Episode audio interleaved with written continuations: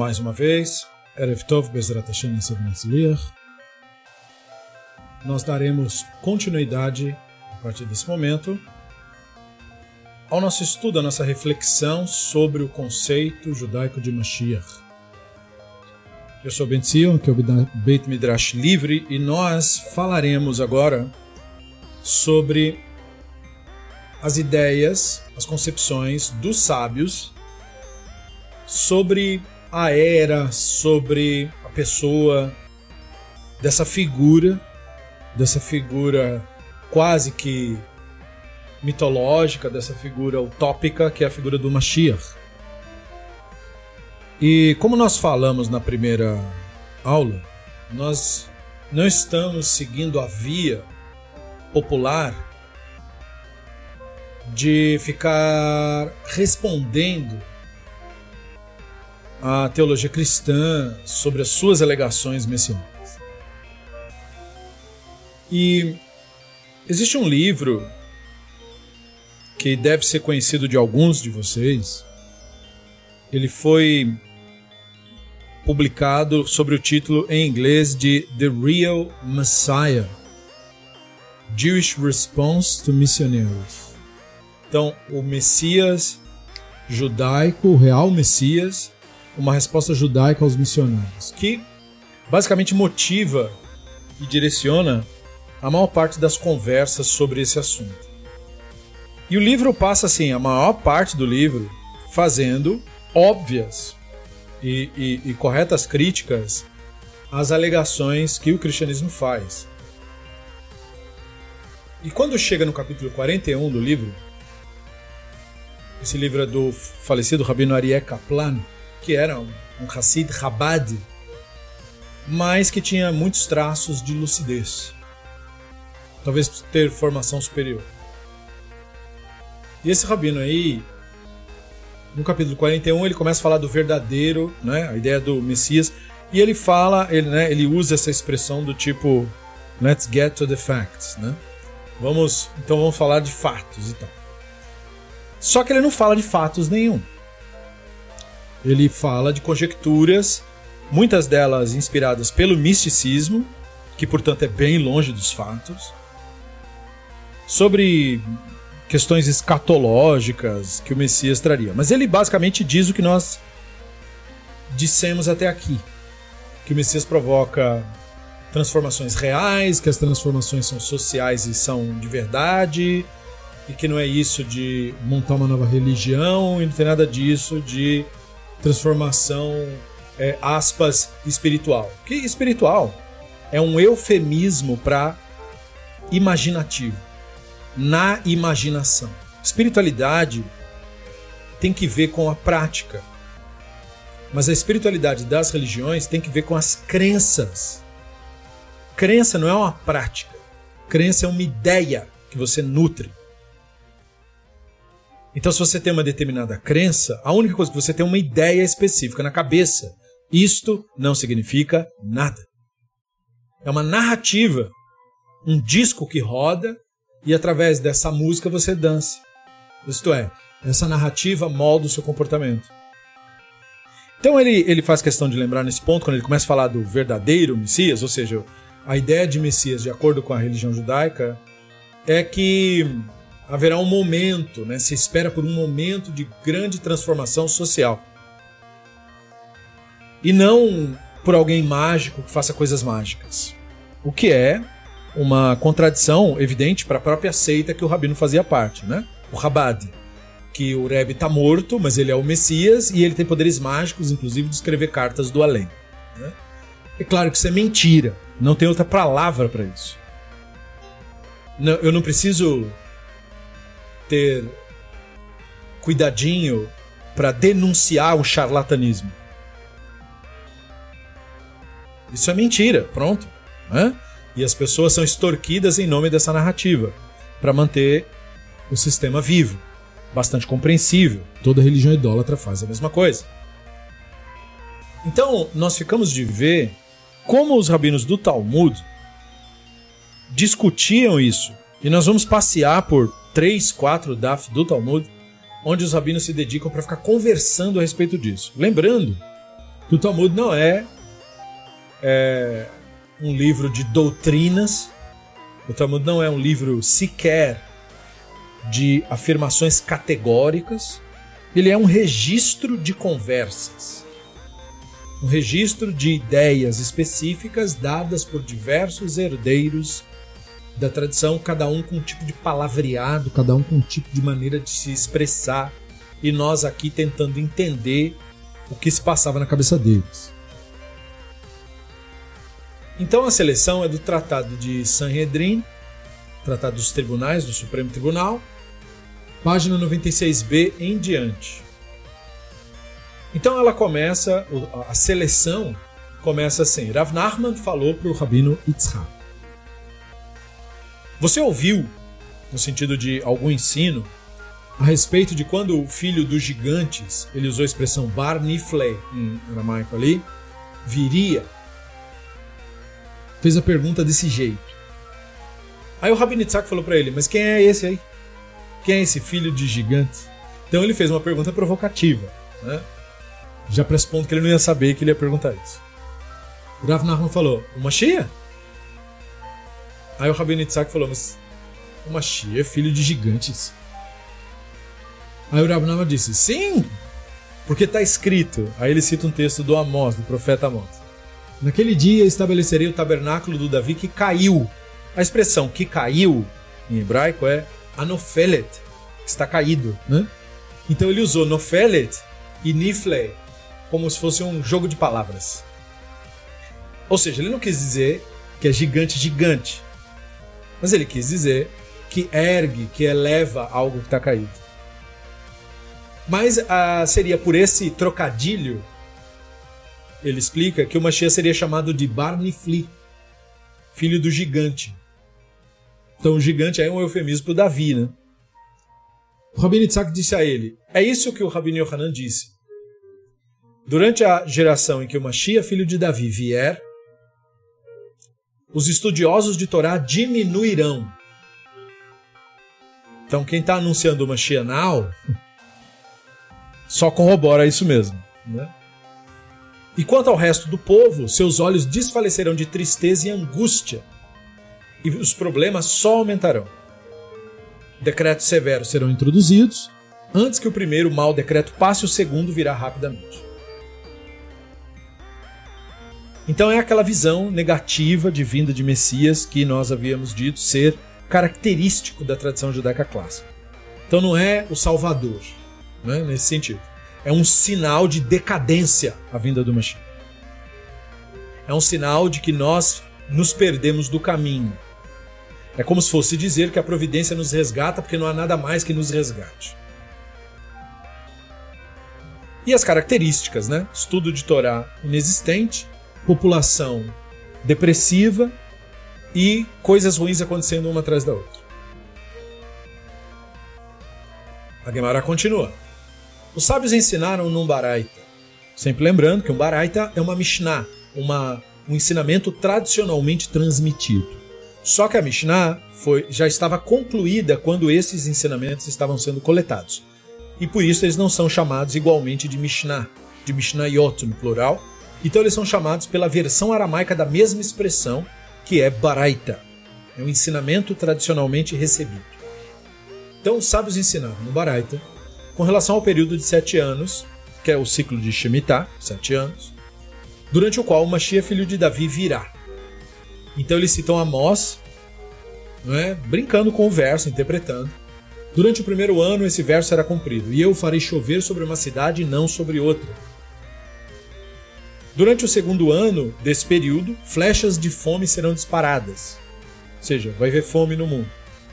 Durante o terceiro ano, haverá uma grande fome em homens, mulheres e crianças e piedosos, é? e homens de ação morrerão. Quer dizer, ninguém vai escapar disso. Não importa se é justo, se não é justo, se é criança, todo mundo vai dançar. E a Torá será esquecida por aqueles que a estudam. Por que, que a Torá ser esquecida por aqueles que estudam vem depois da questão da fome? Porque sem pão não há Torá e sem Torá não há pão, como diz o Pirkei Avot. Torá é um sistema de estudo comunitário que depende de financiamento coletivo. Era o povo de Israel que tinha que manter o estudo da Torá acontecendo através das suas próprias colaborações, como era o templo. O templo era financiamento coletivo.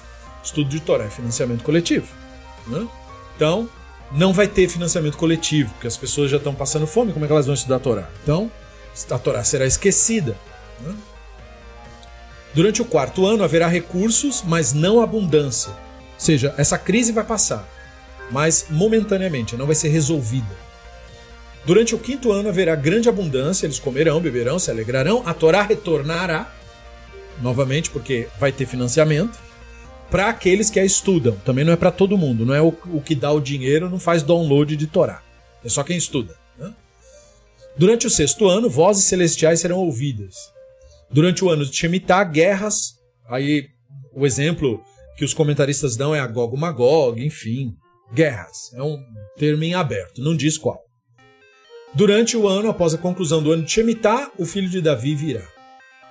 Então, nessa, nesse imaginário dos rabinos, o, o, a passagem do tempo é dividida em ciclos de sete. Tem os anos de Shemitah. Então eles começam a brincar com o que cada ciclo tem de característico. Tem um tempo de fome, tem um tempo de sofrimento, tem um tempo de morte, inclusive. Tem um tempo de crise, tem um templo de abandono, tem um templo que a religião é profanada, que o caminho é esquecido. Mas esses tempos todos são sucedidos por tempos depois que serão de abundância. Entende? A Torá é esquecida, depois a Torá retorna, tudo isso faz parte do processo. E aí haverá conflitos, ou seja, uma tentativa de retorno à crise. E aí o Mashiach é o final de tudo isso. Digamos assim, então, o final desse ciclo todo de, de oscilação, né? de, de fenômenos que se oscilam e que ele é parte desse final de processo. Perceba, né? Ele não vem salvar de não morrer, ele não vem salvar da fome, ele não vem trazer a Torá que foi esquecida de volta. Tudo isso acontece naturalmente por causa do ciclo. E ele faz parte do final desse ciclo. Então, isso é um olhar dos sábios né? Mas deixa muito claro que Messias para eles não era uma figura mágica, não era o Goku do Dragon Ball Z sentado numa nuvem e vindo resolver o problema dos outros. Ele é parte de um processo. E ele é a parte final do processo, na verdade. Então esse olhar é importante. Aí o Talmud continua. Rav Yosef disse: Não houve vários ciclos de Shemitah? Em outras palavras, isso aí, tudo que você tá falando, fome, guerra, é, esquecer Torá, isso aí acontece o tempo inteiro. Né? Teve vários desses ciclos de Shemitah que você tá falando, o Mashiach não veio ainda. A Baia disse, o, os fenômenos, né? Durante o sexto ano, vozes celestiais, durante o ano de Shemitah, guerras aconteceram. Né? Nesse, nessa sequência. E além disso, todos esses fenômenos ocorreram na ordem que foram listados no Baraita. Então, olha que interessante. O Talmud traz um ensino. Hoje em dia, como a religião ela é autoritária, ela faz lavagem cerebral nas pessoas, né? As pessoas têm uma tendência de ler textos e não questionar os textos. Mas veja que o Talmud não, não ensina isso, né? Traz aquele belíssimo ensino, olha, no período do Mashiach, como o ano de Shemitah, ano 1 acontece isso, ano 2, ano 3, blá blá blá. Aí vem um Rav e diz o seguinte, mas escuta, isso aí já acontece.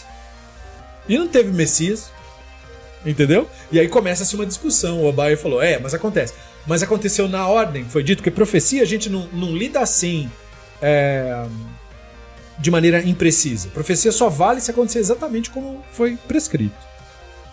Então, exatamente como foi prescrito, talvez a gente não possa apontar. O Abaye está defendendo a tese. Mas pode questionar. Tanto que o Rav Yosef questionou. Aí ele continua. O verso afirma: Teus inimigos, Hashem, lançaram sua zombaria, afrontando cada passo do teu ungido do teu, do teu Mashiach, né? Que é Terrilim 89. Aí foi ensinado no Baraita que o Rabino Yehudá disse sobre isso aí. Durante a geração do filho de Davi, o salão de reunião, querendo dizer provavelmente dos sábios, é assim que os comentaristas comentam, né? será designado para prostituição. Ou seja, a, a, a, suposta busca pelo conhecimento, pela sabedoria, é só uma desculpa para profanação. Não vai ter Entendeu? A sabedoria vai ser disfarçada de outras coisas.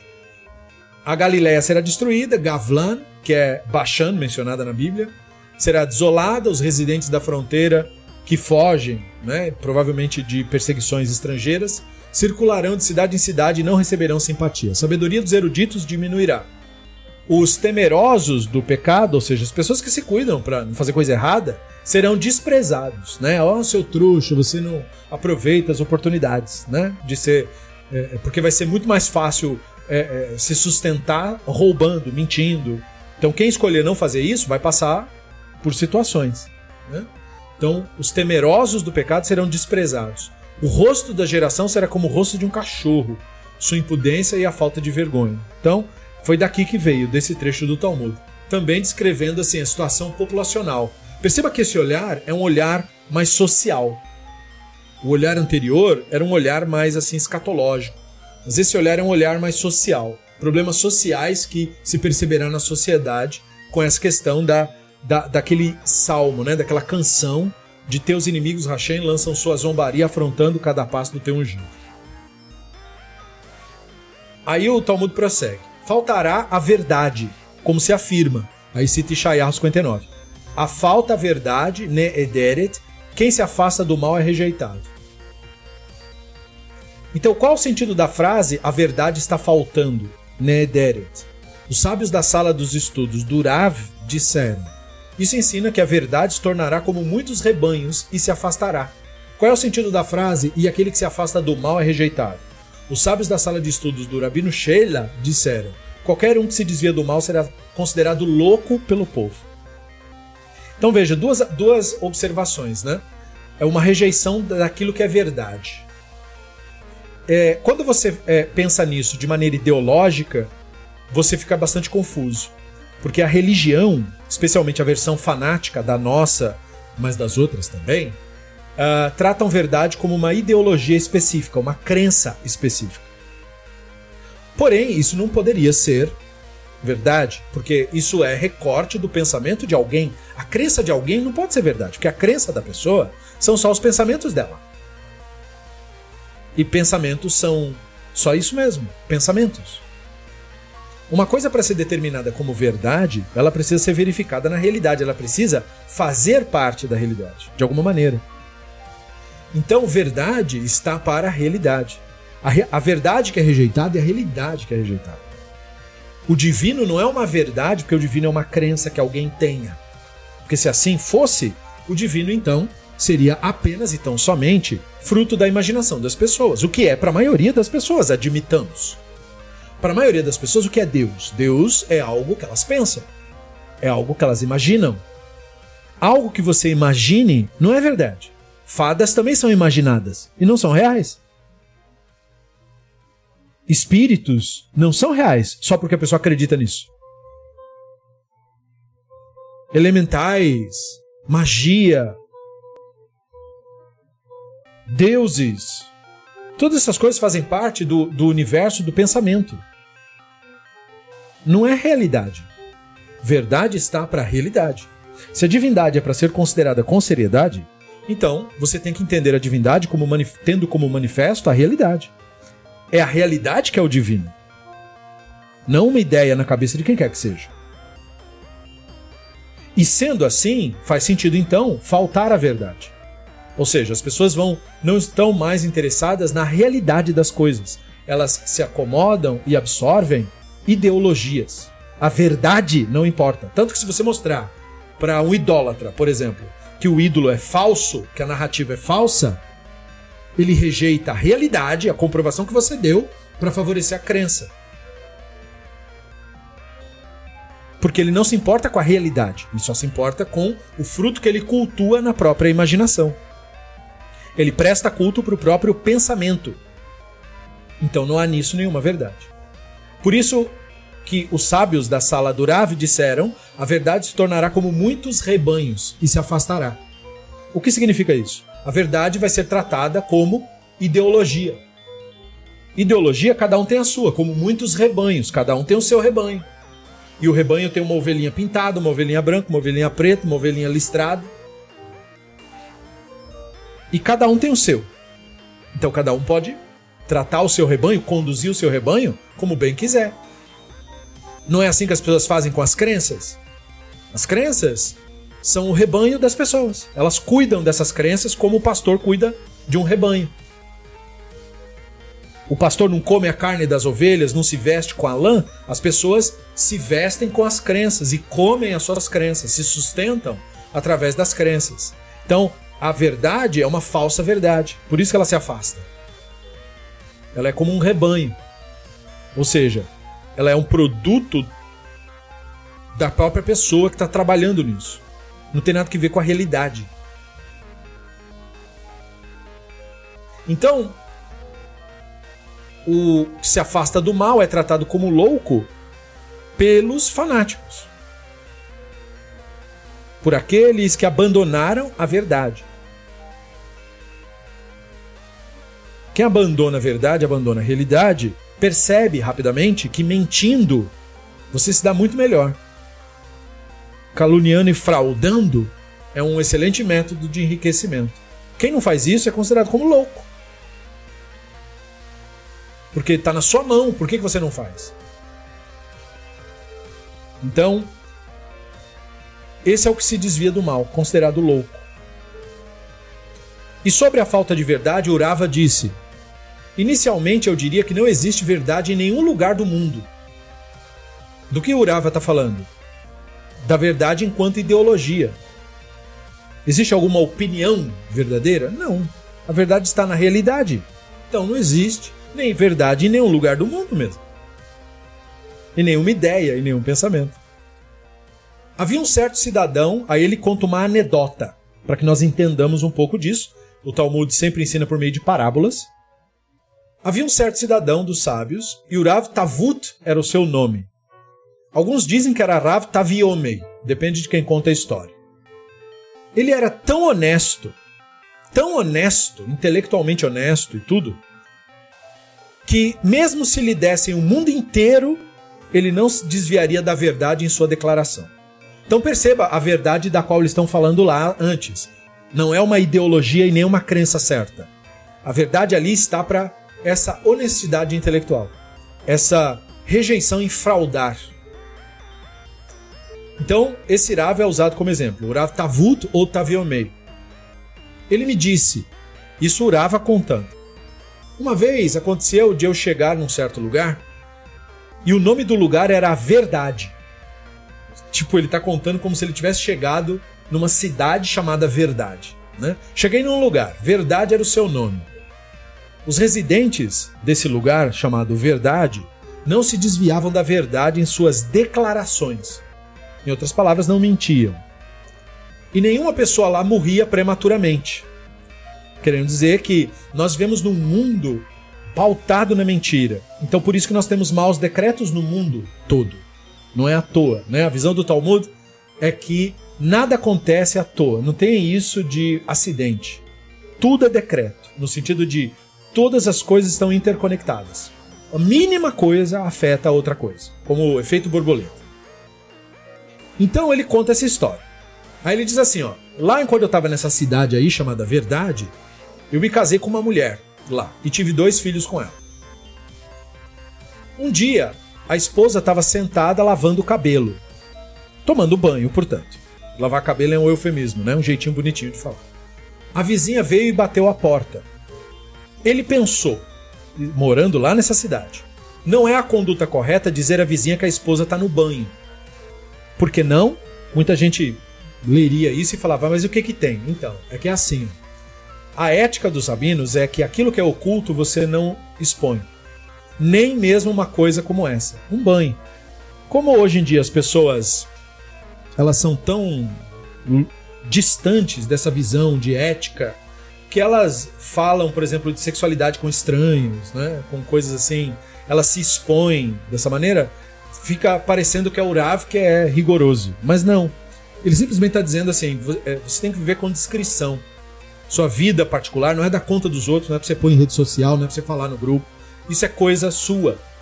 Não exponha a vida íntima publicamente, nem mesmo digitalmente. Isso é ética, né? Mas aí, então ele, fala, ele pensou consigo: eu não vou falar que ela tá no banho, porque isso não é correto. Aí ele disse: ela não está. Mas isso também não era verdade, porque ela estava. Ele podia ter dito: ela está ocupada, e sem explicar o que, que era, né? E. Mas ele resolveu mentir. Ele falou: ela não está. Então ele se desviou da verdade. Aí o texto diz assim: por causa disso, seus dois filhos morreram. Os dois filhos que ele tinha com ela. Pegaram alguma doença, enfim. As pessoas que moravam naquele lugar vieram perante ele e disseram: Qual é o sentido disso? Quer dizer, nunca morre criança aqui, por que, que seus filhos morreram? E ele não mentiu, ele contou o incidente todo. Disseram para ele: Por favor, saia do nosso lugar. Não provoque morte prematura dessas pessoas. Ou seja, você não precisava ter mentido, era só você dizer ela está ocupada, porque era, isso era um fato, você não tinha exposto e estava tudo certo. Sua primeira atitude é mentir? Então veja, essa parábola mostra o quê? Mostra que a pessoa lê uma parábola dessa, ela é estranha. Uma cidade chamada Verdade, onde ninguém nunca mente, né?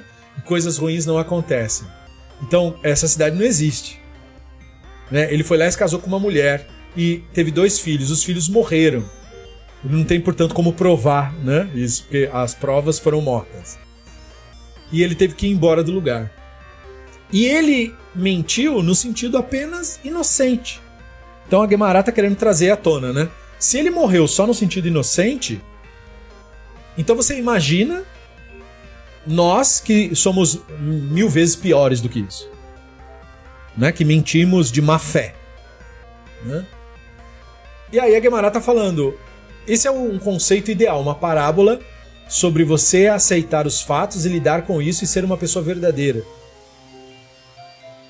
E aí a Guemará retoma, depois de contar essa parábola, sobre a discussão do período messiânico, dizendo: É ensinado no Baraita que o Rabino Nehorai disse: Durante a geração que o filho do Davi vier, os jovens humilharão os mais velhos, os mais velhos desprezarão os jovens, filha se rebelará contra a mãe, noiva contra a mãe, que no caso é sogra, um eufemismo, né?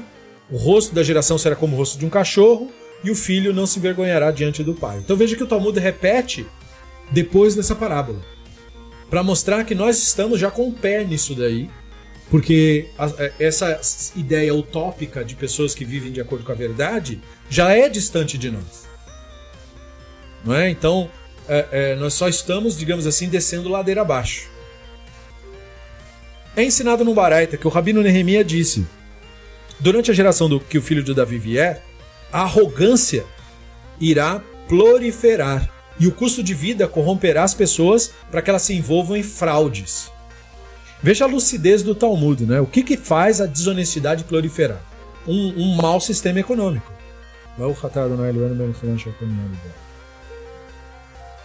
As pessoas se envolvem em fraudes muitas vezes tentando sobreviver. É claro que às vezes a pessoa sai da, do aperto e continua fraudando. Mas a origem geralmente é isso. As pessoas prefeririam viver uma sociedade honesta, sem roubo, sem fraude. Mas, quando há uma disruptura social, as fraudes começam a proliferar, o roubo começa a proliferar e tudo isso. A arrogância prolifera e a fraude prolifera. A videira produzirá seus frutos, e no entanto o vinho custará caro, então tá aí uma fraude. Né?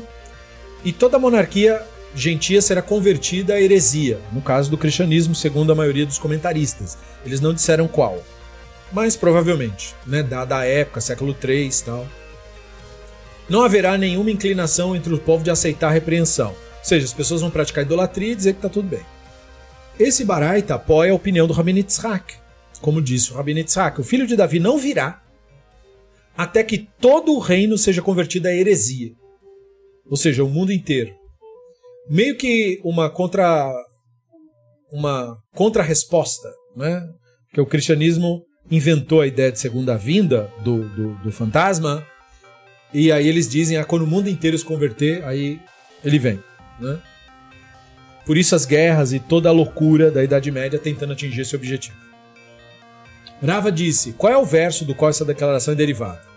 É o verso. Então corre examinará, se vir que tem tsaraat, cobriu o corpo inteiro, declarará a pureza ritual da pessoa com as feridas, pois elas embranqueceram e ela está ritualmente pura. Ou seja, esse verso está falando de uma pessoa que é Metsorá, alguém que pegou essa doença da Torá, que é a Tzaraat, que não é lepra e nem hanseníase, é uma doença que só existe na Torá. Tzaraat. Quem pega fica Metsorá. E aí aparece uma mancha branca na pele da pessoa. Se a pessoa pegar a Tzaraat e ela, a Tzaraat cobrir o corpo inteiro, a pessoa é ritualmente pura, paradoxalmente. Se ela tiver uma mancha só numa parte do corpo, ela é impura. Mas se ela pegar o corpo todo, aí ela é pura. É um paradoxo isso, né? Então, esse verso é, seria uma alusão a dizer assim, ó, só quando tudo estiver perdido é que o Mashiach vem. Então, de novo, né, uma visão negativa do Mashiach, uma visão de um mundo muito difícil de se viver, de repleto de idolatria. Então, veja, é um pouco o contrário da, da propaganda, né? Que diz, ah, o Mashiach virá, todo mundo vai seguir a religião e não sei do que. Né? Os rabinos não tinham essa visão. As coisas estarão muito ruins. Daí a necessidade de Mashiach. Os sábios ensinaram no Baraita. O verso declara: Sim, Hashem julgará seu povo.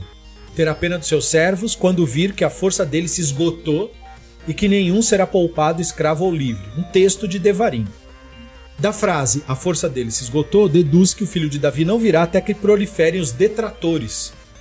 Ou seja, os judeus que abandonam a religião e ainda favorece os idólatras. Alternativamente, o Mashiach não virá até que o número de estudantes de Torá diminua mesmo. Né? E o que provavelmente já vem acontecendo, porque, enfim, estudantes de Torá é um eufemismo. Né? Do ponto de vista de Maimônides, que se você não estuda sabedoria, matemática, filosofia e Torá, você não é estudante de Torá. Se você estuda misticismo, você não é estudante de Torá na visão de um mistificador, para estudar Torá, você tem que estudar mágica, você tem que fazer mandingas, você tem que fazer segulote, você tem que acreditar em fantasma, reencarnação. Então veja, estudante de Torá é um termo vago.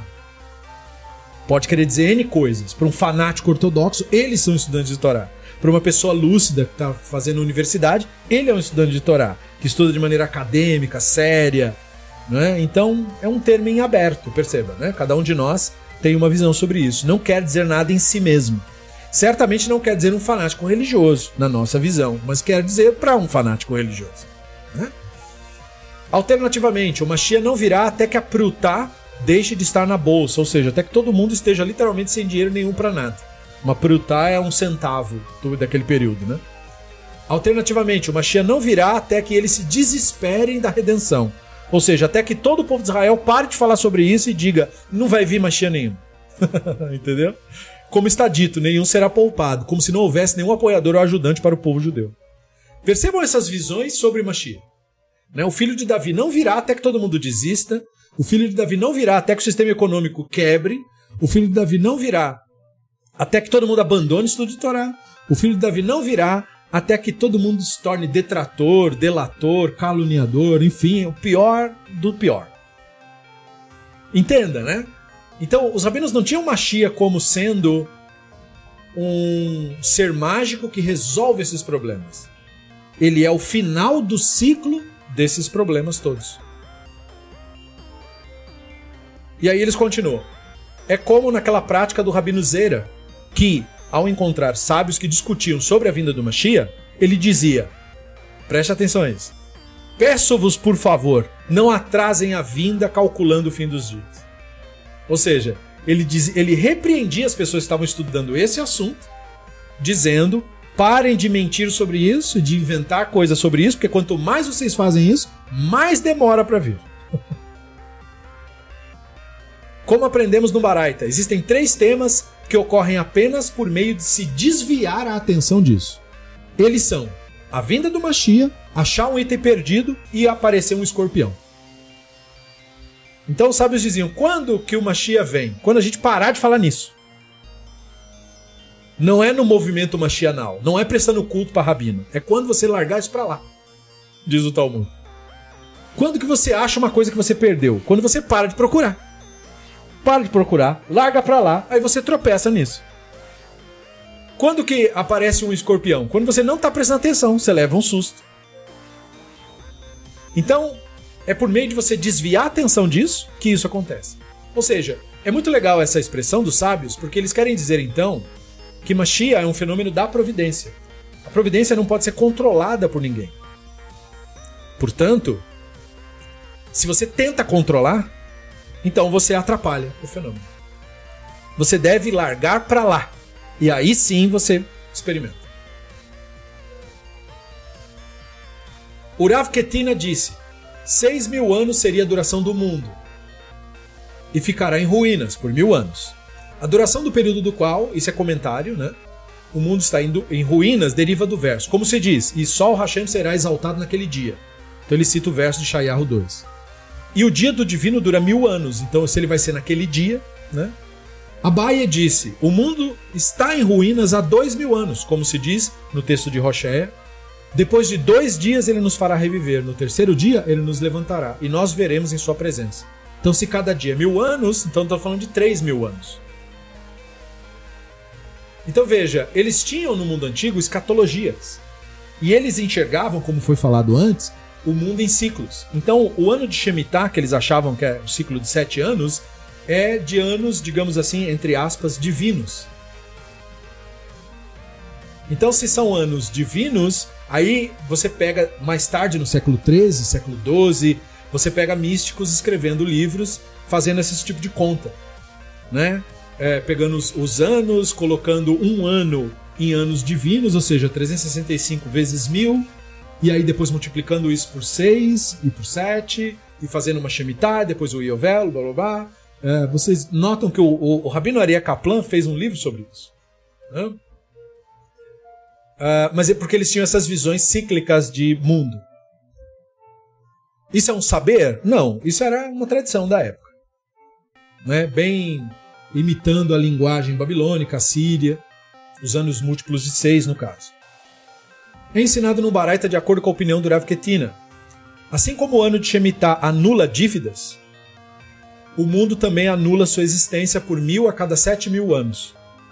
Como se diz, aí ele cita Terrilim 92. Só o Hashem será exaltado naquele dia, e como está dito, um louvor e uma canção para o dia de Shabat, implicando um dia, que no caso é mil anos nessa leitura dele, né? Que é inteiramente Shabat. Então o Shabat do mundo é quando tudo morre. Então, a nossa ciência pós-moderna diz que teve esse planeta teve cinco extinções em massa, onde toda a vida quase foi extinta. Então esse foi o Shabat do mundo, onde teve e aí o mundo, portanto, existe de maneira cíclica. Ele existe um tempo, depois ele é destruído. E eles usavam a linguagem do ano de Shemitah. Então, o Shemitah anula dívidas, o mundo anula a vida. Entende? Todo mundo vai virar adubo para as próximas formas de vida que surgirão.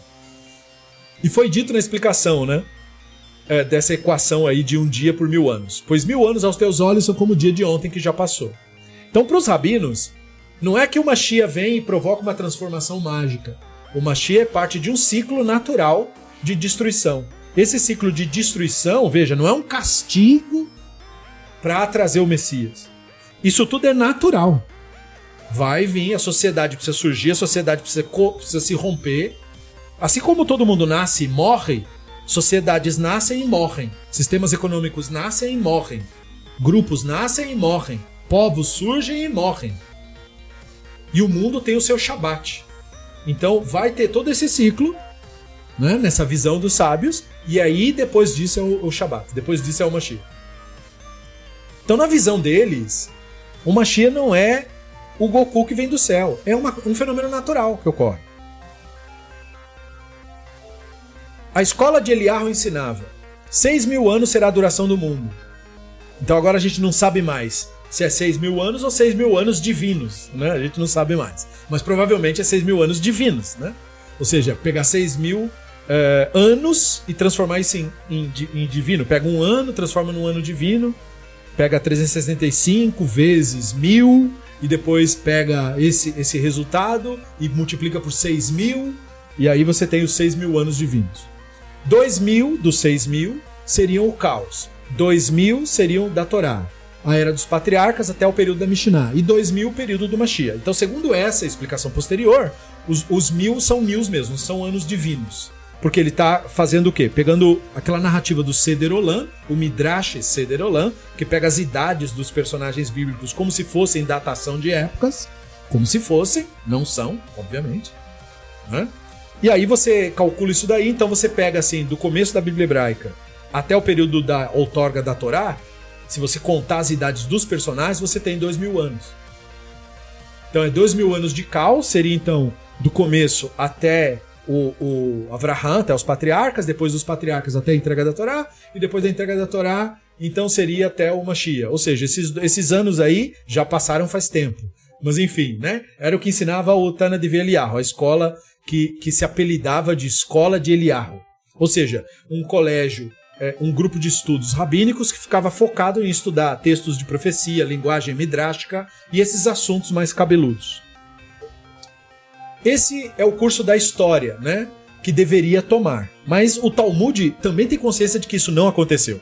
Né? Esses tais dois mil anos depois da Torá já foi. Faz tempo. Então, cadê o Mashiach? Né? Então o Talmud comenta: devido aos nossos pecados, o tempo aumentou. Ou seja, entende? o, o que quer que a escola de Eliarro tenha pretendido, não foi o que eles disseram. Né? Então, o mistificador é o que vai mentir nesse ponto e dizer, não, mas veja bem, é espiritual, entendeu? Mas não, já passou, não é nada disso. Então, o próprio Talmud diz, Sheiatsu, porque essa, esses períodos todos aí já passaram. Então não aconteceu, mas foi isso que eles ensinaram, precisa registrar. Né? Aí, essa mesma escola tinha essa coisa de trazer tradições do profeta Eliarro.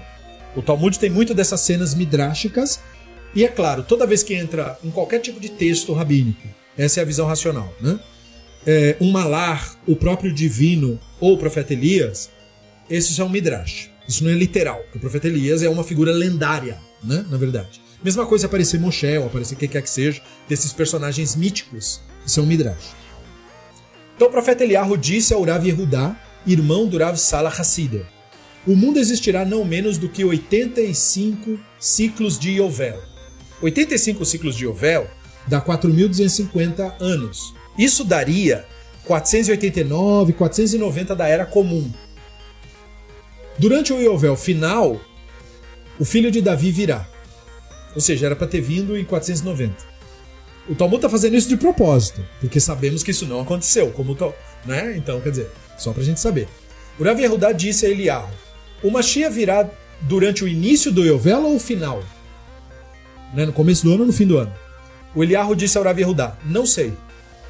Olha que interessante, né? Ou seja, eles estudavam e faziam contas e tentavam especular sobre isso. Mas eles não mentiam necessariamente. Eles estavam só trabalhando com os dados que eles conseguiram extrair de lá. O que é diferente de mentir. Mentir é você falar realmente, é, criar uma coisa que não está lá.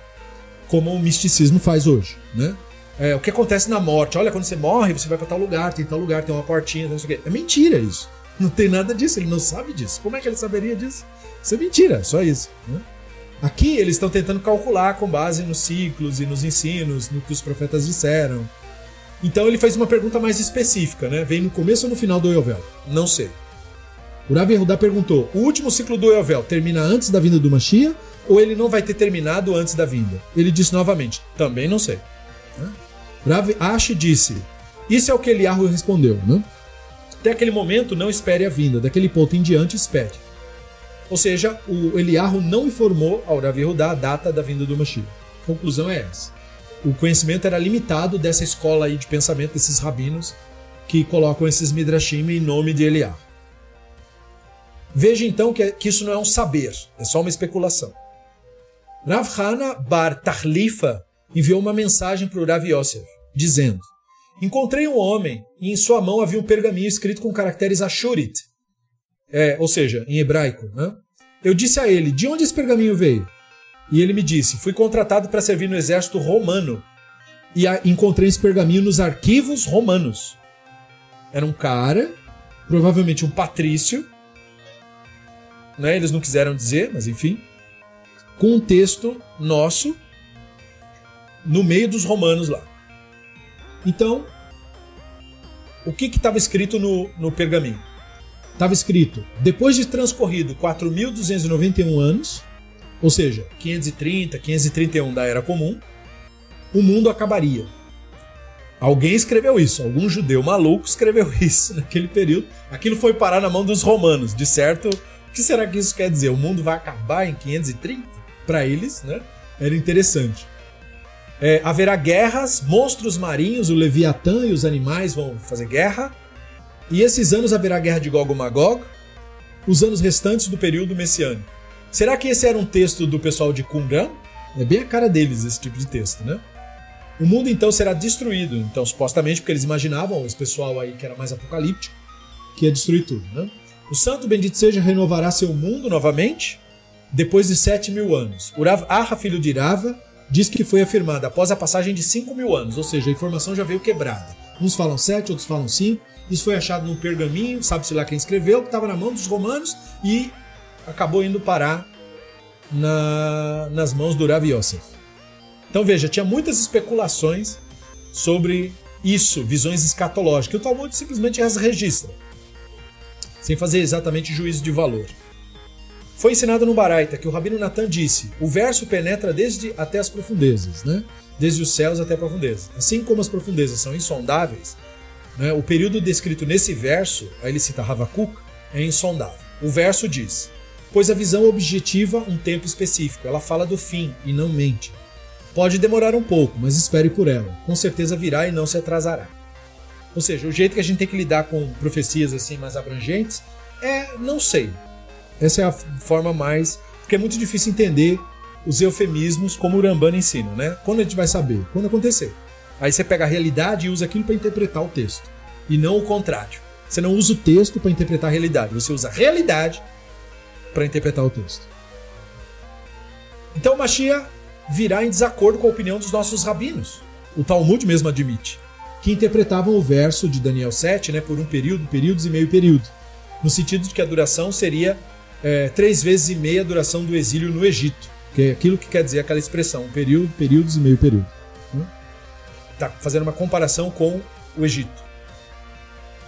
O Mashiach não virá de acordo com a opinião do Rabino Simlai, que interpretava o texto do Terrilim, tu os alimentaste com pão de lágrimas e lhes deste de beber lágrimas em grande quantidade, a expressão usada shalir.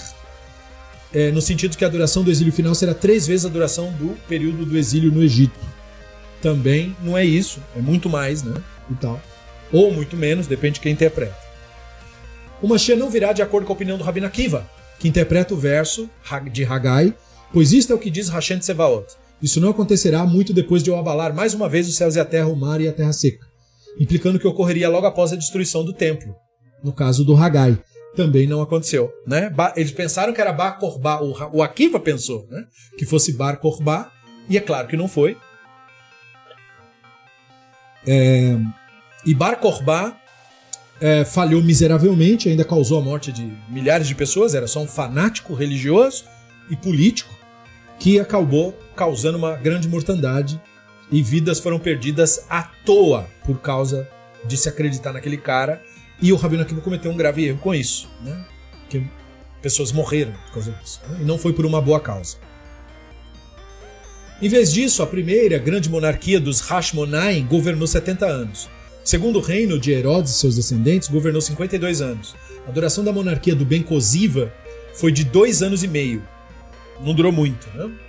A duração do exílio que se segue é desconhecida, portanto.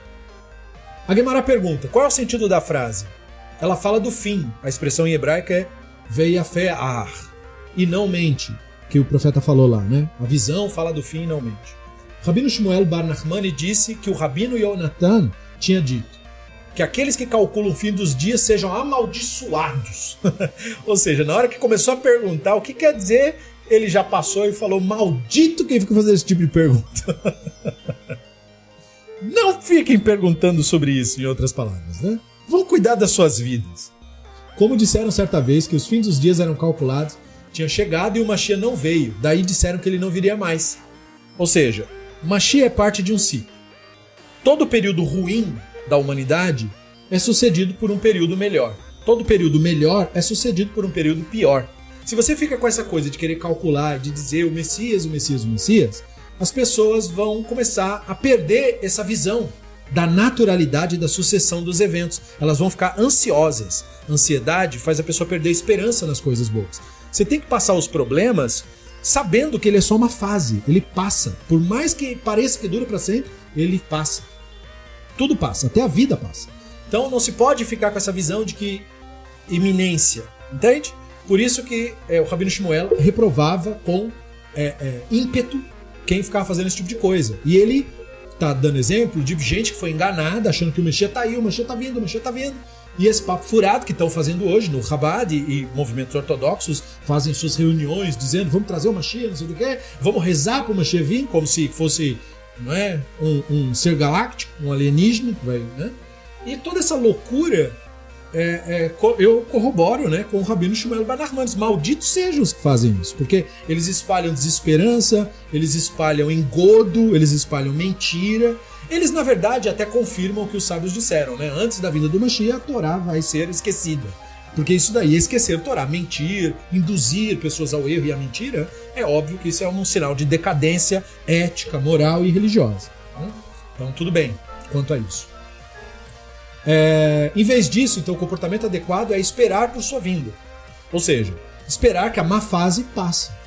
Nosso planeta tem vida, mesmo tendo passado por cinco extinções em massa, por causa de uma característica apenas: resiliência. Nós aprendemos isso na natureza. A natureza não desiste. Por pior que seja uma situação, ela passa. Por pior que seja, ela passa. Então, ainda que ele demore, espere. Ou seja, Continue apostando, continue insistindo, continue esperando o melhor. Não se desespere do melhor. Toda má fase passa. Ela passa. Para que você não diga, estamos esperando com expectativa de fim de dias, o santo bendito seja não está esperando os fim dos dias, não quer redimir o povo. O verso afirma, em Shayahu 30 ele cita: Contudo, Hashem espera para mostrar a vocês o seu favor, terá piedade de vocês desde o alto, pois é justo. Isso é o profeta Ishayahu ensinando correto, né? ou seja, é, o Hashem espera para mostrar o seu favor. Vocês devem ter uma visão positiva do futuro. Uma característica da nossa tradição é isso, não importa o que aconteça, a visão do futuro sempre é positiva. Nós não temos visões distópicas apenas. Né? É, o Machia é uma visão distópica, porque ele é parte de uma fase ruim para chegar numa fase boa. Mas o futuro tem que ser visto da melhor forma, sempre. Né? É isso que nos mantém vivos, essa é a força que impulsiona, isso é vida em busca de mais vida. Aparentemente, visto que estamos aguardando o fim dos dias, né, o Santo Bendito Seja também está aguardando o fim dos dias, segundo aquele último ensino. Quem está impedindo então a vinda do Mashiach? Né? Porque se o próprio divino deseja isso, então o Talmud está, na verdade, tentando entrar no pensamento do leitor, para o leitor estar tá se perguntando isso. Né? É o atributo divino de julgamento que impede a vinda do Mashiach né? Porque está dito, o texto completo é, porque o Hashem é a força de julgamento, El de julgamento, não somos dignos. E visto que o atributo do julgamento impede a vinda do Mashiach, nós não somos então dignos, porque esperamos a vinda diariamente. Fazemos isso para receber recompensa por aguardar sua vinda. Como disse, felizes o que o esperam. Então nós nutrimos uma visão positiva de futuro. Nós não merecemos essa visão, mas nós nutrimos ela. Nós sempre esperamos o melhor e, e insistimos nisso. Mesmo que isso não esteja no horizonte, não importa. O mérito é esse: ter uma visão positiva, mesmo em face da morte. Ter uma visão positiva, mesmo em face da impermanência da vida. Sempre insistir nisso, foco nisso. Esse é o nosso mérito. O que impede a redenção? O atributo divino de julgamento, ou seja, a justiça. Ou seja, olha que interessante, para os sábios, nós é que temos que merecer o Mashiach. O Mashiach não é alguém que nos salva. Nós nos tornamos dignos, aí esse fenômeno ocorre. Então, o mundo não é melhor, não é porque não veio uma força e o melhorou. O mundo não é melhor porque nós não o melhoramos. Para nós vivermos o período do Mashiach, nós temos que melhorar a nós mesmos e o mundo à nossa volta. Nós temos que merecer isso. Então não aconteceu porque não há merecimento, porque nós somos idólatras, mentirosos, caluniadores, nós temos todos aqueles problemas que os sábios disseram, nossos rostos são como o rosto de cães, a gente mente na cara, somos desavergonhados, somos sem ética, sem moral, sem nada disso. Então, que, que machia que você está esperando? Que papo furado é esse, né, do fraudador, mentiroso, caluniador, dizer, ah, é machia não. Não, querido. Não é? Nós não merecemos nada disso. Nós merecemos esse exato mundo que nós temos. Esse é o mundo que nós merecemos. Esse é o país que nós merecemos. Fomos nós que construímos isso daqui. Tá ruim? Então faça melhor. Então é, é esse tipo de coisa, né? E esperar pelo melhor é o que motiva você a tentar fazer melhor. Mas o Mashiach é questão de merecimento. Aí o Talmud continua. A propósito desse verso, a Baia disse: O mundo não tem menos do que 36 justos em cada geração que saudam a presença divina, como está escrito: Felizes que esperam por ele. E a expressão ali é lo, né? O lamed e o vav, que é 36 em valor numérico. As letras hebraicas são números também. O valor numérico de lo é 36. A Gemara pergunta: é mesmo? Olha que legal, né?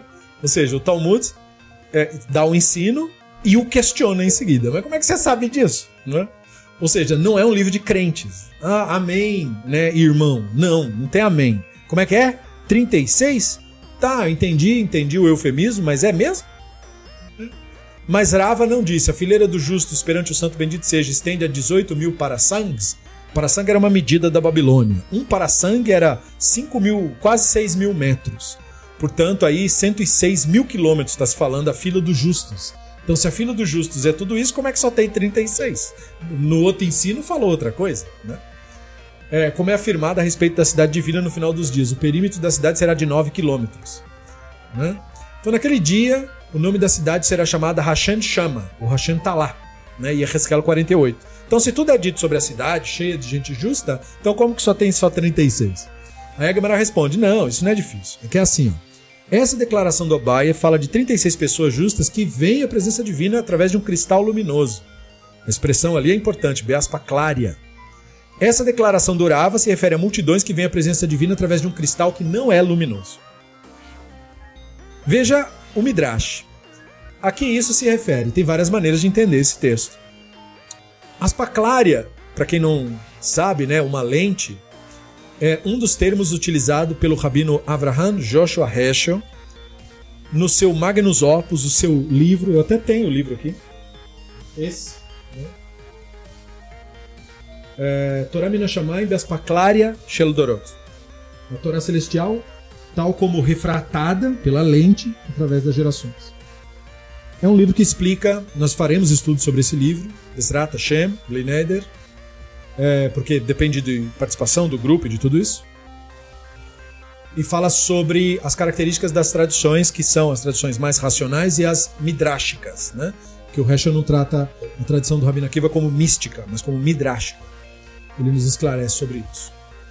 E ver através da aspa clária, portanto, segundo esse olhar, é você ter uma visão ou lúcida, mais lúcida ou menos lúcida. Então, o cristal luminoso é uma visão lúcida da divindade. Em outras palavras, usando uma linguagem mais maimonidiana, uma visão desmistificada do divino.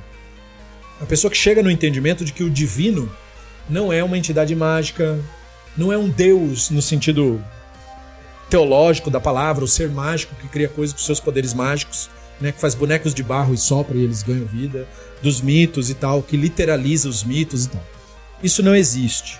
E, e quem pensa isso não tem uma visão lúcida da divindade. Divindade para essa pessoa é fruto da sua imaginação e ele presta culto para fruto da sua imaginação.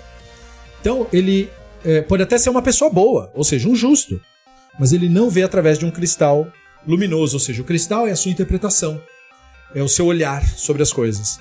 Quando o cristal é luminoso, você tem uma visão desmistificada do divino, da presença do divino. Aí você vê o divino. Onde? Na realidade. E quando você não vê o divino dessa maneira, então você só vê o divino na sua imaginação. Isso é ver através de um cristal que não é luminoso. Ou seja, você não entendeu. Mas por que um caso é justo e o outro também? Porque se você pratica a bondade, é isso que determina quem é justo. Justo não é quem é da religião certa, nem da seita certa. Justo é uma pessoa que pratica o bem, faz bondade. Pode ter justo dentro do povo de Israel, fora do povo de Israel. Tanto faz. Justo é uma pessoa que faz o bem de fato. Esse é um justo.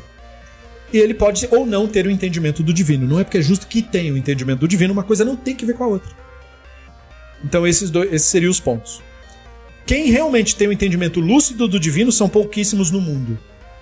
Então a multidão é uma multidão de pessoas que têm um entendimento menos claro da divindade. Rav disse: Todos os fins dos dias que foram calculados passaram. Ou seja, todas essas escolas e tudo que calcularam aí quando virar uma Shia, o mundo vai acabar, tudo isso aí passou, todo mundo errou e tudo isso não aconteceu. A questão depende apenas da techuvá e das boas ações. Então, ou seja, todos esses cálculos que vocês estão fazendo são inúteis. O que se nós é que merecemos uma Shia, então são Techuvá, nós realmente voltarmos para nossa própria essência, né, para nossa própria consciência e praticar o bem. É isso que provoca a redenção. Shemuel disse: é suficiente para um enlutado suportar o seu luto para ocasionar a vinda do Mashiach. Ou seja, se nós fizéssemos corretamente, valorizássemos a vida corretamente, só o fato do enlutado fazer direito o seu luto já era o suficiente. Nós não fazemos nem isso, o Shemuel disse, né? Então precisamos de ter chuvar para ser dignos de, de realmente ver qualquer melhoria no mundo. Aí Guimarães observa: essa disputa é paralela a uma disputa entre os Tanaim. O Rabino Eliezer disse: se o povo judeu fizer chuvar, será redimido, senão, não será. Ou seja, não tem isso de garantia. Ah, não, garantido que será. Não, não será. Enquanto não fizer chuvar, não será e pronto. O Rabino Yoshua disse: se eles não fizerem chuvar, eles não serão redimidos? Em vez disso, o santo bendito seja estabelecerá um rei para eles, cujos decretos serão severos, quantos de Haman, e o povo judeu não terá escolha não ser fazer chuva e restaurará no caminho certo. Ou seja, não tem isso de não fazer chuva. Ah, eu não quero porque eu quero seguir. Então, mais problemas surgirão, mais perseguição surgirão, vai, ser, vai surgir um cara pior que o Aman, né? tipo um Hitler ao quadrado, e aí vai fazer chuva, porque não tem escolha, tem que fazer chuva, não tem essa. Né? Então, era uma disputa. Um achava que sem, sem chuva não tem como, e outro achava que se não fizer chuva, o Hashem põe de chuva goela abaixo. Foi ensinado em outro baraita, que o Rabino Eliezer disse: se o povo judeu fizer chuva, será redimido, como está declarado. Aí ele se terminar. Retornai, filhos rebeldes, curarei as vossas iniquidades. O Rabino Yoshua disse a ele: Mas já não foi declarado? Assim diz o Hashem: Foste vendido por nada e sem dinheiro você vai ser resgatado? Que é o Ishaiah 52, ou seja, então não precisa fazer chuvá, né? Porque você vai ser resgatado sem valor. Rabino Yehoshua explicou: você foi vendido por nada, significa que você foi vendido para adorar ídolo. Ídolo é que quer dizer nada. Então, quando o profeta disse você foi vendido por nada, quer dizer você se converteu para outra religião, você foi seguir idolatria. Às vezes não precisa nem se converter para outra religião para ser idólatra, né? Basta ver os que rezam para anjo. Sem dinheiro serei redimido. Significa você não será redimido nem por ter chuva nem por boas ações, mas pela vontade divina. Então havia uma discussão entre os sábios se eu posso provocar isso ou não. Veja, né? não é certo. O Rabino Eliezer disse ao Rabino Yehoshua, mas já não foi declarado, volte para mim que eu volto para vocês, que é Malachi 3.7? O Rabino Yehoshua respondeu, mas já também não foi dito, Irmiarro 3.14, voltem filhos desviados, diz o Hashem, porque eu sou o seu amo, pegarei uma cidade, depois uma família, os levarei para Sion, né? Então é incondicional nesse caso. Então veja, tem as duas versões. Tinha profeta que achava que tinha que fazer por merecer, e tinha profeta que achava que era o final do ciclo, ia acontecer de qualquer jeito. Rabben Eliezer diz para ele: Mas já não foi dito? Todos estão desapontados com o povo que não socorre, e a expressão é bechuvá, e que não dá assistência nem vantagem, somente desapontamento e desgraça, que é Ishaiah 30, indicando que a redenção depende de Techuvá, então, né? O Rabino Yehoshua disse para ele: mas já não está dito, eis que o que diz o Hashem, redentor de Israel, seu santo, ao que foi desprezado e detestado pelas nações, servo dos tiranos. Quando os reis virem, eles se levantarão, os príncipes também se prostrarão por causa de Hashem, que é fiel, o santo de Israel que o escolheu. Então isso indicaria que a redenção virá independente de arrependimento. Independente de qualquer coisa que a pessoa faça. Então veja, eles ficavam jogando o verso um no outro. Esse profeta não falou que precisava? Mas e esse que falou que não precisava? Mas e esse que falou que precisava? Mas e esse que falou que não precisava? Rabino Eliezer respondeu: Mas já não foi dito? Israel, se você retornar, diz o Hashem, se voltar para mim, banir suas abominações da minha presença sem se desviar outra vez. Abominação sempre é idolatria. Indicando que a redenção depende de Techuvá. Rabino Yoshua disse: Mas já não está dito? O homem vestido de linho estava acima da água do rio, levantou a mão direita a mão esquerda para o céu, jurou por aquele que vive para sempre, que eles durariam um período, períodos e meio, e ocorrerão quando o poder do povo sagrado não for mais danificado. Todas as coisas terminarão. Então Daniel indicaria que o tempo da redenção é estabelecido, é um tempo específico. Não tem a ver com o Techuvá. Rabin Eliezer então ficou em silêncio. Por quê? Porque, veja, né? Um joga o verso, outro joga o verso. Quando vai acabar isso? Não vai acabar não. Então tá bom, deixa pra lá. né? O Rabino Abba disse: Não se tem manifestação mais explícita do fim dos dias do que o seguinte fenômeno, como está declarado. Vocês, porém, montanhas de Israel, estenderão seus ramos e darão seus frutos para o meu povo Israel o qual logo retornará. né, quando a produção crescer em abundância na terra de Israel, essa é uma indicação do que o Mashiach vem em breve. Ou seja, já faz 70 anos então que o Mashiach está, porque o Estado de Israel produz, é, produz mais alimento agora do que jamais produziu em toda a história das populações que viveram ali, né, graças à tecnologia. Rabbi Eliezer disse: Você não tem uma manifestação mais clara do fim dos dias do que o seguinte fenômeno. Pois antes desse tempo não havia salário para as pessoas nem para os animais. Além disso, não era seguro alguém sair ou entrar por causa do inimigo, pois eu pus todos os povos uns contra os outros. Esse é outro texto, de Zechariah 8.10. Então, segundo essa outra visão, quando não houver salário pelo trabalho, nem aluguel pelo uso do animal, isso sim é que é a indicação da vinda do Mashiach. Ou seja, não é uma coisa boa, como produção abundante, mas uma coisa ruim, como quebra da economia. Em Israel. Então veja, duas visões de novo. A Guimarães pergunta, mas qual é o sentido da frase não era seguro alguém sair ou entrar por causa do inimigo? Urav disse, significa que mesmo estudiosos de Torá, em relação a quem tem uma promessa escrita, aqueles que amam a Torá é, terão grande paz e nada os faz tropeçar, eles não terão paz do opressor.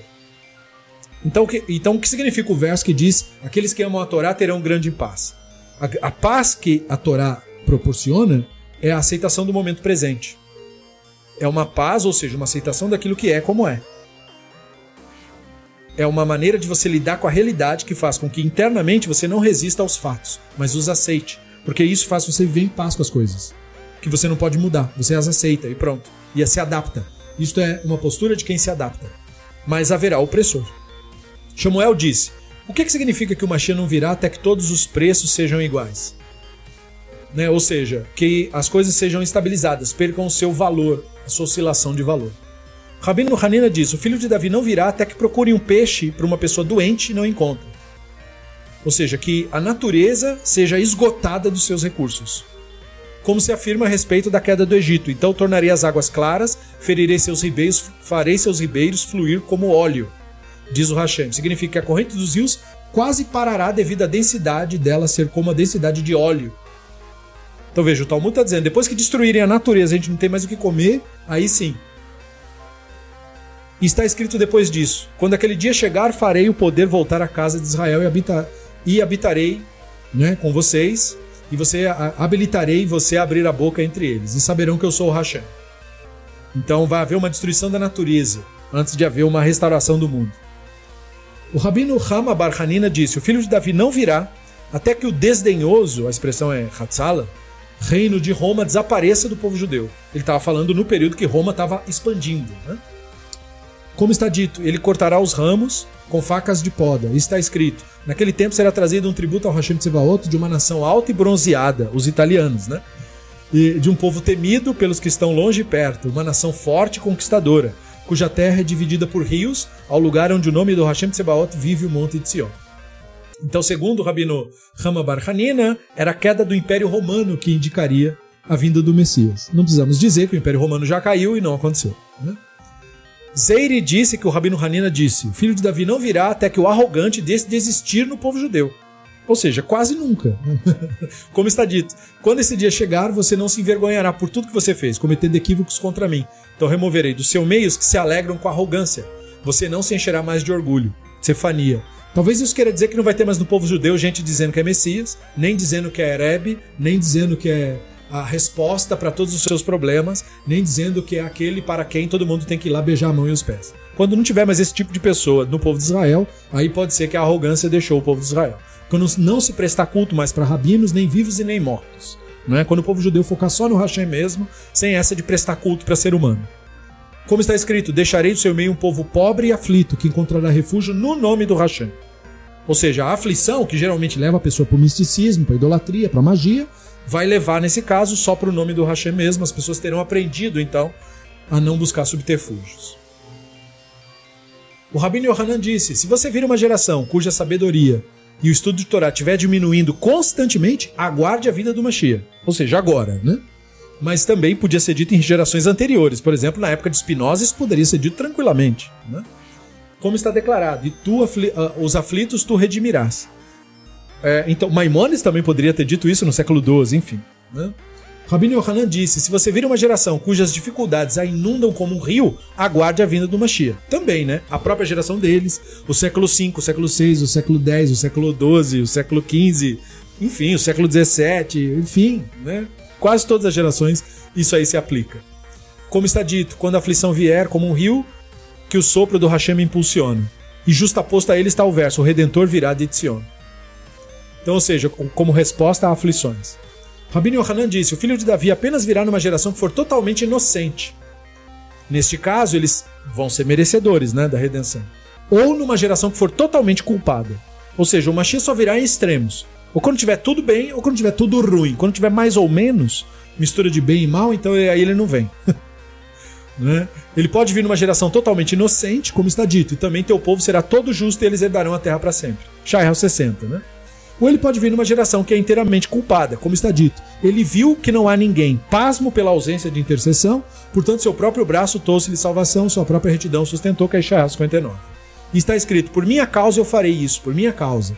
Não deixarei minha reputação, no caso, ser maculada, não dividirei minha cavota com ninguém, diz o Racham. Ou seja, é, ele, ele provoca a redenção, ele não coloca ninguém para você ir lá cultuar aquela pessoa. Né? Uma boa lição aí. Rabino Alexandre disse: Rabino Yehoshua Ben Levi notou uma contradição num verso que trata do compromisso divino de redimir o povo, né? O verso diz assim: Eu, o Hashem, a seu tempo apressarei, que Ishaiah 60. E está dito em seu tempo, indicando que é um tempo designado. E está dito eu apressarei, indicando que não há um tempo designado na mesma frase. Né? Então, assim, tenho tempo ou não tenho tempo, afinal? O Rabino Alexandre explicou: se eles merecerem, através de Techuvá e boas ações, aí a vinda do Messias é apressada. Se não merecer, vai só ocorrer no tempo designado, que é lá para o final. O Rabino Alexandre disse: o Rabino Yehoshua Ben Levi notou mais uma contradição entre duas representações da vinda do Mashiach, como está dito. Contei, continuei tendo visões noturnas, quando vi vindo das nuvens do céu alguém como filho de homem.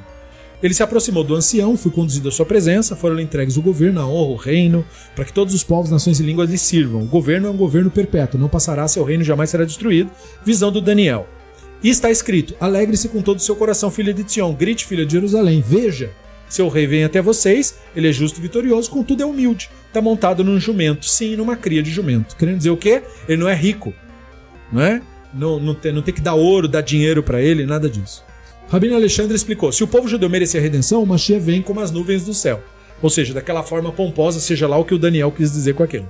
Se não merecer, o Mashiach vem montado num jumento, ou seja, é uma pessoa comum, normal. E é muito interessante. Ou seja, é, é, são versos que estão falando da mesma coisa, mas eles são mutuamente excludentes. Ou é uma coisa ou é outra. Né? Então, o rei Shapur da Pérsia disse a Shmuel em tom jocoso: Você diz que o Mashiach virá sobre um jumento? Eu dou um cavalo para ele. Quer dizer, né? esquenta a cabeça, vai montar em jumento? Ah, pelo amor de Deus. Aí Samuel disse: Você tem um cavalo de mil cores como o jumento do Mashiach? Querendo dizer assim, né? É, é, seria um ser mítico, né? O, o, o, jumento do Mashiach. Não é um jumento comum, seu tolo, né? Como se fosse. Rabino Yehoshua Ben Levi encontrou o profeta Eliarro, que estava parado à entrada da caverna funerária do Rabino Shimon Ben Yochai. É, o Rabino Ben Levi disse a ele: Eu teria o privilégio de ir para o mundo vindouro? Veja que eles estão misturando o assunto de Messias com o assunto de mundo vindouro.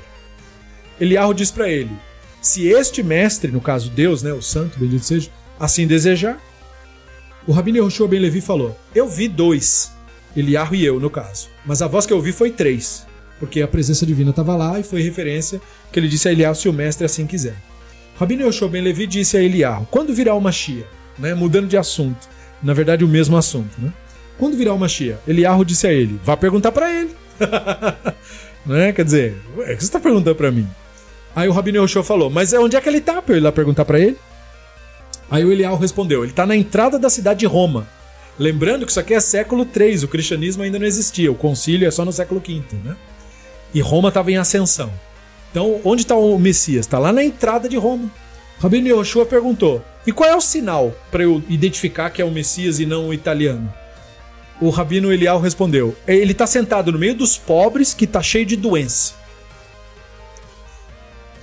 E eles. Aí você vai saber que é ele assim, ó. Todos os pobres desatam as ataduras e amarram todas de uma vez. O cara que eu tô dizendo que é o Messias, ele desamarra e amarra cada uma de cada vez. Uma de cada vez. Ele não tira tudo de uma vez, ele põe uma de cada vez. Então veja, é um midrash, né? Tem a figura do Eliarro aqui. Ele disse: talvez seja necessário servir e provocar a redenção. Né? Portanto, eu nunca mais vou atar um curativo para não atrasar a vinda do Messias. Ou seja, eu nunca mais vou arrancar vários curativos de uma vez. Eu sempre vou pôr um de cada vez. Ele colocando isso, né? No Midrash. O Messias é alguém que resolve um problema de cada vez.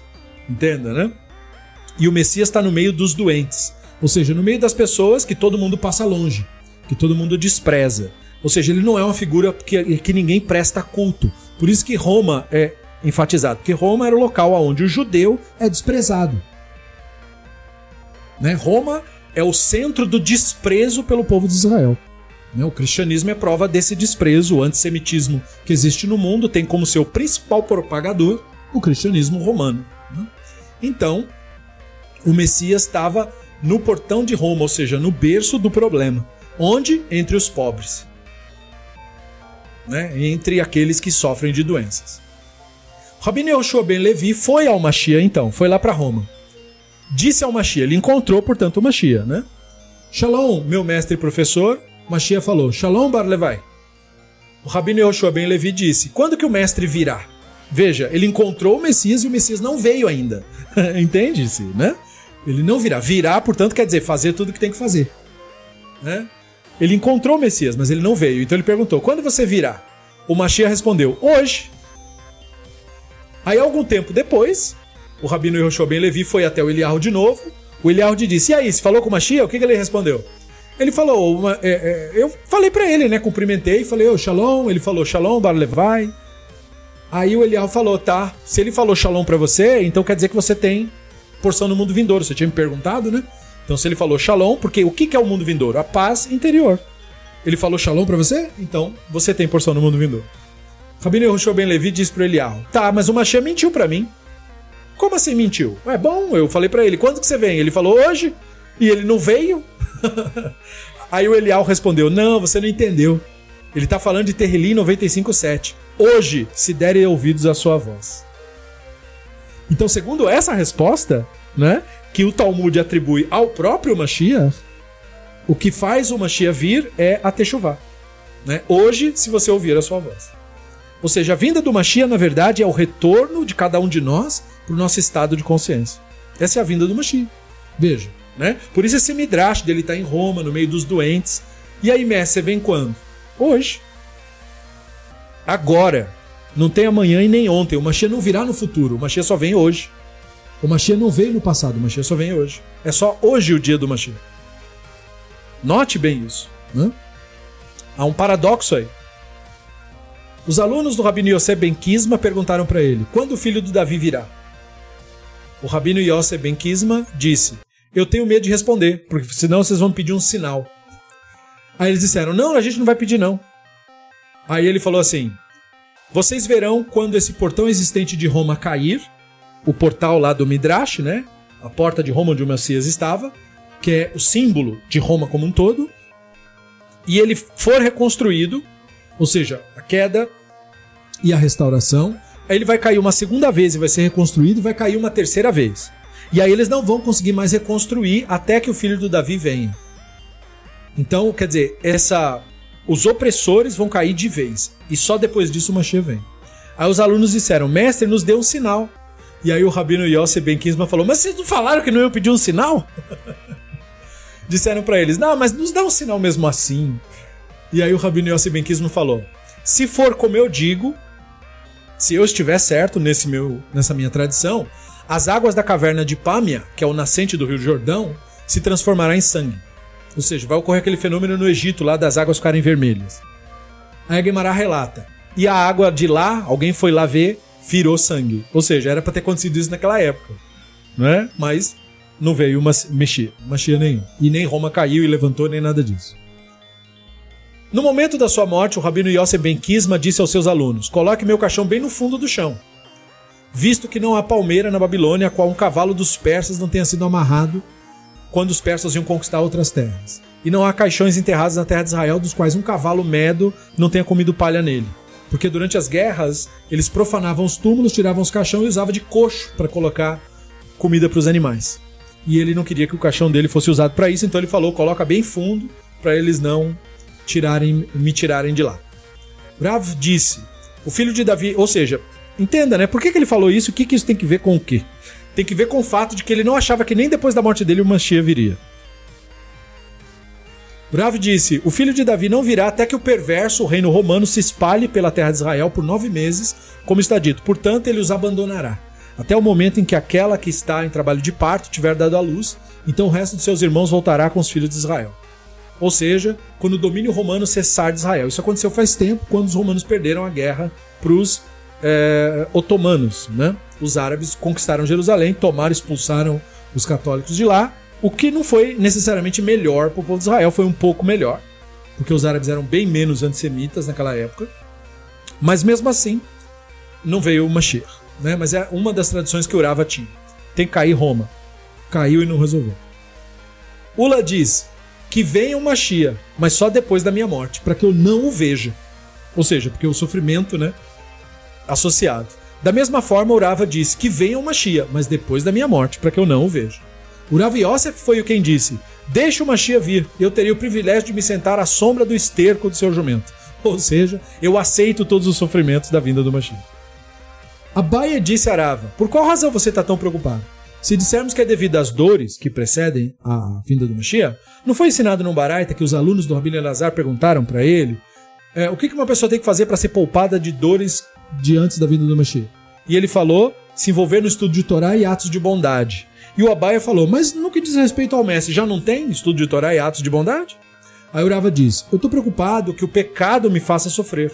Ou seja, eles não tinham a crença que hoje é propagada no judaísmo de que rebes, líderes, não cometem erros, não pecam, essas bobagens estúpidas, né? Eles eram sábios, os sábios do Talmud, e eles falaram: não, eu posso cometer um erro. Né? Eu sou um ser humano normal, não tenho poderes. Então, ah, eu estudo Torá e procuro fazer bondade, mas eu cometo equívocos. E esse equívoco o Hashem não vai deixar passar. Né? Então isso pode me fazer sofrer as dores de parto do Mashiach. Apesar de tudo. Né? De acordo com a declaração do Rabino Yaakov Baridi.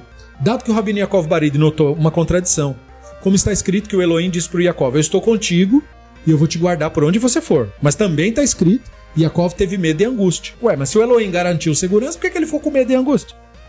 Então os rabinos explicam, né? O Rabino Yaakov Baridi explica. Ele temia que o pecado fizesse parte é, dele, né? E aí a, a, garantia fosse revogada, como é ensinado no Baraita em relação ao verso. Até que seu povo passe rachando, até que passe o povo que você adquiriu. Então, a primeira frase, até que o povo passe, é uma referência à primeira entrada de Israel liderada por Yehoshua. Até que passe, passe o povo que você adquiriu, é uma referência à segunda entrada quando eles voltaram da Babilônia. Então, o Rabino Yaakov Barid usava isso para explicar. A partir de agora, com base nessa declaração, o povo judeu era digno que o Elohim fizesse para ele os mesmos sinais que foi feito na primeira entrada. Mas não fez, né? Nós sabemos que não aconteceu. Então foi o, pecado das pessoas que impediu o fenômeno divino. Então a gente aprende disso, que são os nossos erros que impedem que a providência se manifeste. Então se isso pode acontecer, é uma entende? É uma coisa de você se preocupar mesmo, mesmo fazendo o bem e tal e tal. Mas nós cometemos equívocos e pagamos por eles. Não sai de graça. Assim também o Rabino Yohanan disse: desde que o Mashiach venha, mas depois da minha morte, para que eu não veja. Uresh Lakish disse: Qual é a razão de você estar preocupado? Porque se a gente falar que é por causa do texto do dia do Hashem, né?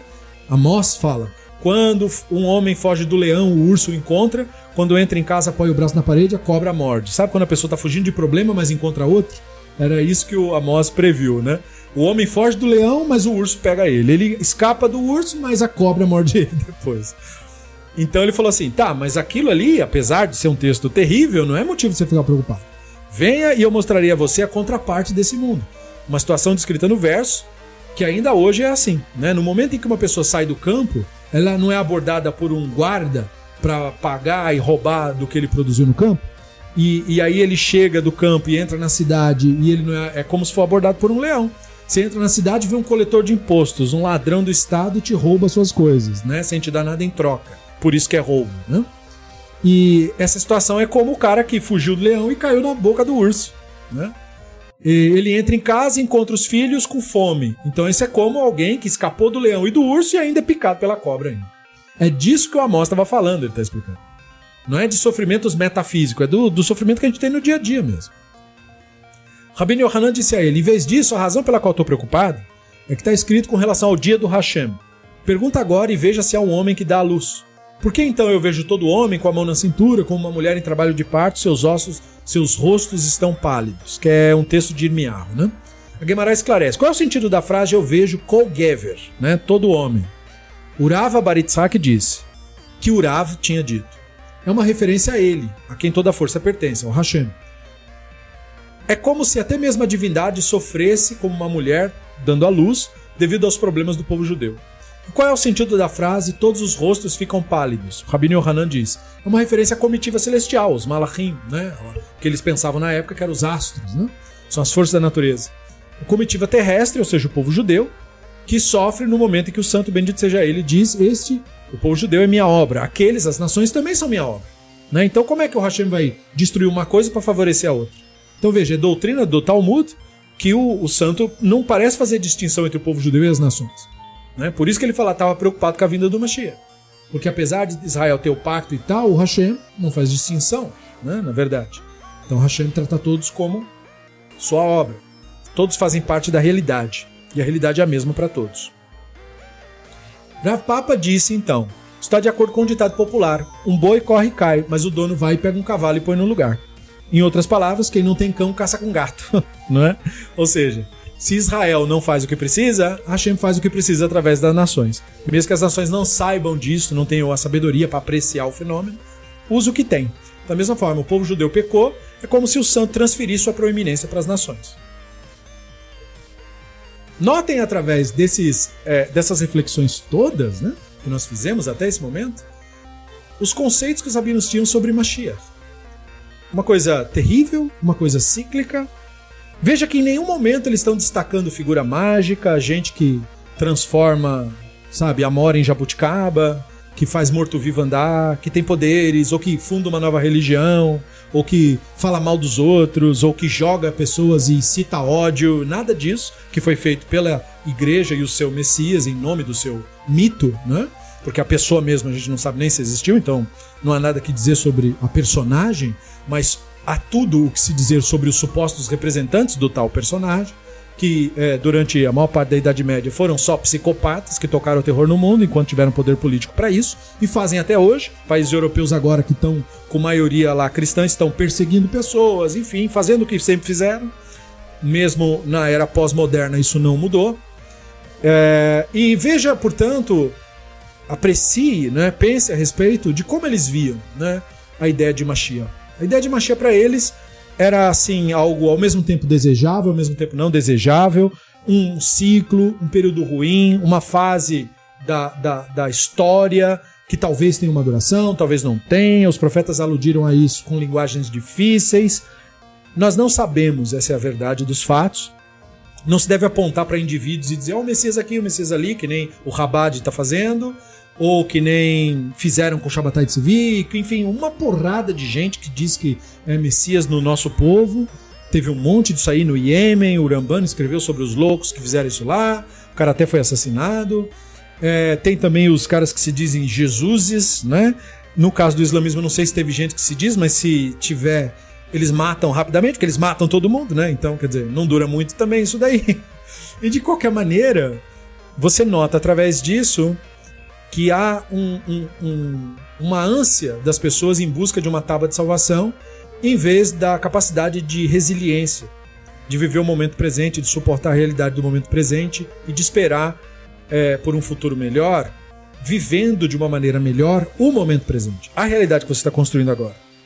Né? Então que fique como lição que a nossa visão de Machia é construída agora. Quando o Machia vem? O Machia vem hoje, se você ouvir a sua voz. Ou seja, se você se tornar uma pessoa consciente agora, lúcida, agora, se você realmente abandonar a idolatria agora, se você estabelecer paz como seu sistema de vida agora, pelo menos para você, uma Mashiach já veio.